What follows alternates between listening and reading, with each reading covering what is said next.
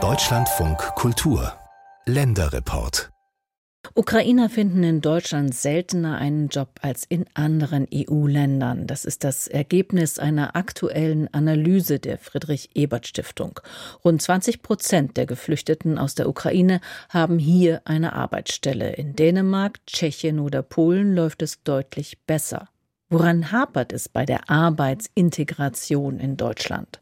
Unser Sachsen-Anhalt-Korrespondent Niklas Ottersbach hat sich in Dessau umgehört. Ein Getränkemarkt im Gewerbegebiet von Dessau-Rosslau. Sergei Fomienko hat gerade Schichtende. Äh, ich habe geliefert äh, Getränke äh, bei Getränkemarkt, Tankstelle, Herzklinik und so weiter und so weiter.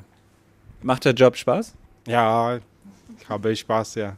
Der 43-Jährige lächelt. Seit drei Monaten arbeitet der Ukrainer als Getränkefahrer. Vor einem Jahr floh Sergei Fomienko mit seiner Familie aus der Stadt Mikolajew am Schwarzen Meer vor dem russischen Angriffskrieg nach Deutschland. Er hat schon in der Ukraine als Lkw-Fahrer gearbeitet, war in ganz Europa unterwegs. Das half bei der Jobsuche. Ich hatte zwei Tage Probetag und dann ich gucken, Job passt mir oder nein. Ich sage, passt gut und dann zwei Wochen Praktikum gemacht und dann anfangen als Lkw-Fahrer. Demnächst endet Sergejs Probezeit. Er will in Dessau-Rosslau bleiben und dort weiter Getränke ausliefern. Zwar könnte er in Deutschland auch als Lkw-Fahrer arbeiten und bis zu 5000 Euro brutto monatlich verdienen, Allerdings würde er dann seine Frau und seinen siebenjährigen Sohn nur selten sehen. Als Getränkelieferant verdient er knapp über Mindestlohn, aber er kommt jeden Abend heim zu seiner Familie. Den Job als Getränkefahrer hat Sergei Fomienko auch der Sprachmittlerin Larissa Wallner zu verdanken. Die 39-Jährige lebt seit knapp 20 Jahren in Deutschland, kam als Spätaussiedlerin aus Kasachstan. Wallner, kommunalpolitisch bei der SPD aktiv, ist eine Netzwerkerin und so eine Art Bindeglied zwischen migrantischer Community in Dessau-Rosslau und Unternehmen und Behörden. Zwei bis dreimal die Woche vermittelt sie in Vorstellungsgesprächen zwischen Ukrainern und anderen Flüchtlingen und potenziellen Arbeitgebern. Und das ist tatsächlich so, dass die Vorstellungen von Arbeitgebern sind auch nicht einfach. Sie stellen auch äh, oft mal Voraussetzungen, die nicht so schnell äh, zu erfüllen sind, äh, die nicht so schnell da sind. Sergei hat das Glück, dass Arbeitgeber bereit war, ein Praktikum anzugeben, beziehungsweise Probetage und dass sie sich gegenseitig noch gucken können. Da sind viele Arbeitgeber nicht bereit. Sie warten bis die äh, perfekt Deutsch lernen, die alles äh, Mögliche anerkennen und zwischendurch wollen sie nicht. Die Integration in den Arbeitsmarkt ist offenbar mühsam, wobei man bei den Zahlen genau hinschauen muss. Es gibt in Sachsen-Anhalt rund 30.000 ukrainische Kriegsflüchtlinge. Davon sind rund 14.000 bei den Jobcentern als erwerbsfähig gemeldet. Die anderen sind Kinder, Rentner, Kranke und Versehrte. Auch sie seien zu Kriegsbeginn vermehrt nach Deutschland gekommen, sagt Larissa Wallner. Der Angst, dass keine Medikamente mehr da sind oder bestimmte Krankenhäuser nicht mehr existieren, war groß. Und da ist dementsprechend ein Anteil der Behinderten auch da. Auch Kriegsverletzte nehmen die immer noch auf. Bleiben also die 14.000, die arbeiten können. Davon sind laut Bundesarbeitsagentur 5.100 als arbeitslos gemeldet, also etwa jeder Dritte. Viele von ihnen sind noch arbeitssuchend, weil sie momentan zum Beispiel einen Sprachkurs besuchen. So wie Svetlana Kreiwitz. Die 36-jährige Ukrainerin ist von Beruf Hochschullehrerin für Betriebswirtschaftslehre und Tourismus. Sie lebt seit anderthalb Jahren in Dessau und ist auf Bürgergeld angewiesen. Tut mir leid, aber äh, ich habe keinen Job äh, jetzt. Gratulieren Sie mir bitte, äh, dass gestern habe ich meine Anerkennung meines Hochschuldiploms bekommen. Anderthalb Jahre Anerkennungszeit für ein ukrainisches Hochschuldiplom. Auch das ein Grund, weshalb die Integration in den Arbeitsmarkt so schleppend in Deutschland läuft. Viele von Svetlanas ukrainischen Freunden, die zur selben Zeit nach Deutschland eingereist sind, warten noch immer auf die Anerkennung ihrer Berufsabschlüsse. In Tschechien beispielsweise läuft es deutlich schneller, weil die Behörden dort viel weiter bei der Digitalisierung sind. Svetlana Kreiwitz hätte sicherlich schon im Niedriglohnsektor einen Job in Dessau-Rosslau finden können, aber sie möchte lieber ein Praktikum suchen im pädagogischen Bereich. Ja, ich kann äh, auch etwas verkaufen, äh, ich kann äh, etwas anderes machen, aber äh, ich äh, liebe Lehrer, äh, ich liebe Kinder, ich liebe Studenten, ich denke, über mein pädagogisches Arbeiten, wenn ich Ferien habe. Äh, das ist mein Leben. Sprachmittlerin und Netzwerkerin Larissa Wallner unterstützt Svetlana bei diesem Kurs. Sie ist sich sicher, der Fachkräftemangel wird nicht bekämpft, indem Akademiker Jobs von Ungelernten übernehmen. Larissa Wallner hofft stattdessen, dass bei der Integration von ukrainischen Geflüchteten in Deutschland nun eine neue Phase anbricht. Gerade jetzt passiert das, dass äh, diejenigen, die eineinhalb Jahre in Deutschland sind, am Ende der, äh, von den Integrationskursen sind. Viele äh, Arbeitsgeber machen Erfahrung mit Ukrainer oder auch andere Migranten. Und plus der Not, der da ist, dass äh, alles führt dazu zwangsmäßig, dass es gelingt. Für Getränkelieferant Sergei Fomienko hat sich die Situation schon verbessert. Ein geregelter Job, auch wenn er nur knapp über Mindestlohn verdient. Sergeis Perspektive ist klar. Hier bleiben, gerne hier bleiben. Er will sich mit seiner Frau und seinem Sohn in Dessau-Rosslau was aufbauen, wo das statistische Durchschnittsalter 50,5 Jahre beträgt. Die 80.000 Einwohnerstadt ist nach Suhl in Thüringen die zweitälteste Stadt Deutschlands. Insofern, sagt Larissa Wallner, seien die Ukrainer so oder so ein Teil der Zukunft von Dessau. Wir haben nicht nur Arbeitskräfteprobleme, wir haben auch ein demografisches Problem in Dessau und äh, die neu eingewanderten äh, hoffentlich verbessern unsere Situation, weil ich möchte nicht hier alleine sein, wenn ich alt bin. Seit dem Angriff Russlands auf die Ukraine sind über eine Million Menschen nach Deutschland geflohen. Ungefähr ein Fünftel davon arbeitet hier, obwohl alle es dürfen. Die Sprache und die Bürokratie sind dabei zwei große Hindernisse. Arbeitsminister Hubertus Heil möchte das ändern. Er zählt auf die Wirtschaft und auch auf Menschen wie Katharina Halanska. Sie kommt aus Odessa, hat dort als Projektmanagerin in einer PR-Agentur gearbeitet. Nach Kriegsausbruch ist die 36 20-Jährige gleich nach Deutschland geflohen, aber später wieder in ihre Heimat zurückgekehrt. Doch jetzt ist Katharina Halanska wieder in Berlin. Ich habe vor der Sendung mit ihr gesprochen. Frau Halanska, Sie sind gleich nach Kriegsausbruch im März 2022 nach Deutschland geflohen. Diesen Sommer haben wir Ihre Geschichte erzählt, weil Sie nicht noch einmal nach einem Jahr trotz Krieg in Ihre Heimat zurückgekehrt sind. Aber jetzt sind Sie doch wieder zurück in Berlin. Sie sind ein zweites Mal geflohen. Warum? Als ich damals das erste Mal aus meiner Heimat nach Deutschland geflohen bin, nach Berlin, da dachte ich, ich komme nur für ein paar Wochen. So wie ich hatten damals viele Ukrainer diese Illusion, dass das nur ein sehr kurzer Krieg sein wird.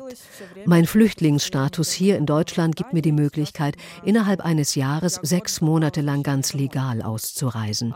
Ich meine den sogenannten Paragraphen 24.2.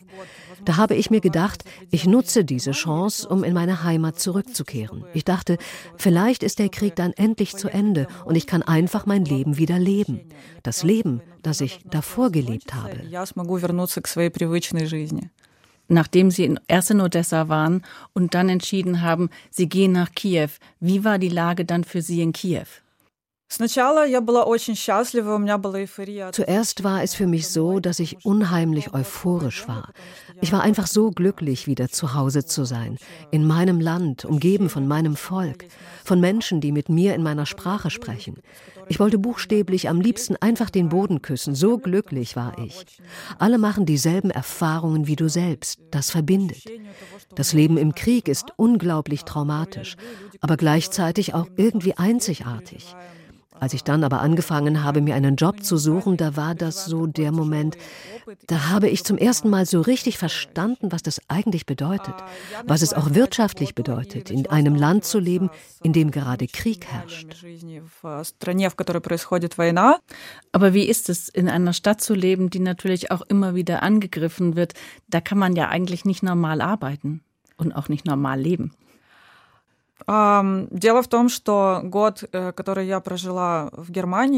Als ich das erste Mal aus der Ukraine nach Deutschland gekommen bin, da war das ja wenige Tage nach dem Beginn des russischen Angriffskrieges. Darum kannte ich den Krieg eigentlich nur von meinem Handy, also quasi aus den sozialen Netzwerken, von Videos. Aber als ich dann gut ein Jahr später nach Kriegsbeginn im April wieder in Kiew war und die Russen plötzlich angefangen haben, unsere Hauptstadt jede Nacht heftig zu bombardieren, da war das für mich eine, ehrlich gesagt, sehr neue Erfahrung. Das war dann Krieg, und zwar ganz real. Anderthalb Monate lang wurde damals Kiew jede Nacht bombardiert. Ich habe dann festgestellt, für viele Menschen, die schon die ganze Zeit über in diesem Kriegszustand leben, für die ist das kein großes Problem mehr, nachts zu schlafen, während über die Raketen abgeschossen werden. Sie haben sich schon so daran gewöhnt, dass sie auch unterscheiden können zwischen den Raketen, die einschlagen, und dem Lärm, der von Raketenabwehrsystemen ausgeht. Sie schlafen, weil sie funktionieren müssen, weil sie morgens aufstehen und zur Arbeit gehen müssen. Das müssen sie, denn sie müssen ihre Familien ernähren und auch Geld verdienen, um der Armee zu helfen. Wie zeigt sich denn der Krieg alltäglich im Stadtleben von Kiew?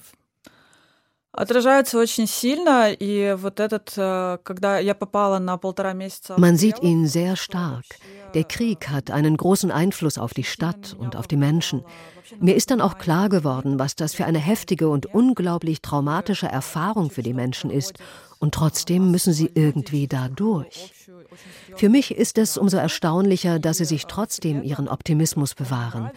Ich habe anderthalb Monate mehr oder weniger im Badezimmer verbracht, wenn nachts bombardiert wurde, weil es dort ja keine Fenster gibt. Ich habe versucht, dort zu schlafen, aber weil ich das kaum konnte, habe ich meistens in den Arbeitschats meiner Kollegen gelesen, was sie dort schreiben, weil ja auch sie nicht schlafen konnten. Und ich habe festgestellt, dass alle fast die ganze Zeit scherzen. Und ich muss Ihnen sagen, das ist etwas, was einem wirklich hilft, um diese Situation zu überstehen. Also wenn man miteinander lacht, während eine Stadt bombardiert wird, dann spürt man die Angst weniger. Aber was hat Sie denn jetzt dann doch schlussendlich bewogen, doch wieder nach Berlin jetzt zu kommen? Ähm, во-первых, то, что во мне сработал der Selbsterhaltungstrieb hat einfach die entscheidende Rolle gespielt und die absolute, fast schon animalische Angst zu sterben. Ich habe gemerkt, dass ich es einfach mental nicht schaffen werde, dort zu bleiben.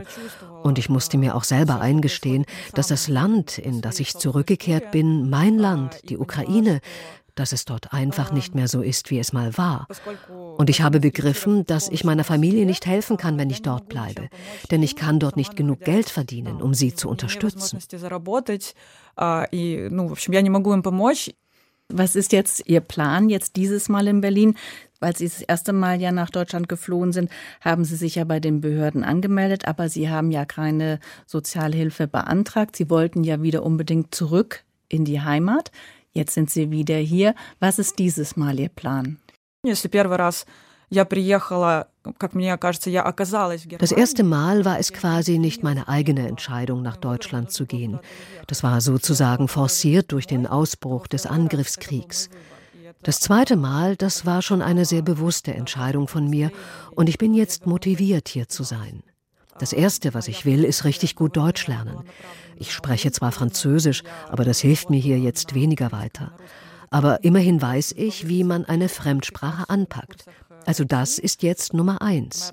Und mein zweiter Plan ist im Grunde eine berufliche Neuorientierung. Ich möchte gerne eine Ausbildung im IT-Bereich machen, denn da kann ich von überall her arbeiten, egal wo ich lebe. In anderen Ländern, wie jetzt zum Beispiel Polen oder Tschechien, kommen Menschen, die aus der Ukraine geflohen sind, schneller auch wieder in Jobs, auch in Jobs, die sie vorher in der Ukraine auch gemacht haben. Und ähm, hier in Deutschland dauert es länger oder wie wir gerade schon gehört haben, dann kellnern die Leute, sind im Gastrobereich tätig und machen nicht das, wozu sie eigentlich ausgebildet sind. Was denken Sie, was könnte man da unternehmen, damit sich auch Menschen auch in ihrem Job schneller wieder integrieren können hier in Deutschland?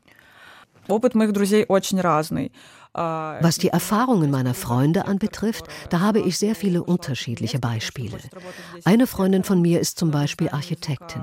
Sie möchte hier gerne in ihrem alten Beruf arbeiten, aber das geht nun mal nicht ohne Sprachkenntnisse. Denn ohne Sprachkenntnisse hast du hier in Deutschland halt überhaupt keine Chance. In Polen und Tschechien ist es so, dass Polnisch und Tschechisch der ukrainischen Sprache viel ähnlicher sind und daher ist das für uns natürlich viel leichter zu erlernen. Und ansonsten ist es eben so, dass ich ja selbst gerade erst diese ersten Schritte mache. Also ich weiß eigentlich noch gar nicht so genau, wie dieses bürokratische System hier in Deutschland so funktioniert. Das steht mir jetzt alles erst noch bevor. Vielen Dank, Katharina Halanska, dass Sie hergekommen sind und uns ähm, Ihre Geschichte erzählt haben. Dankeschön. Спасибо за приглашение.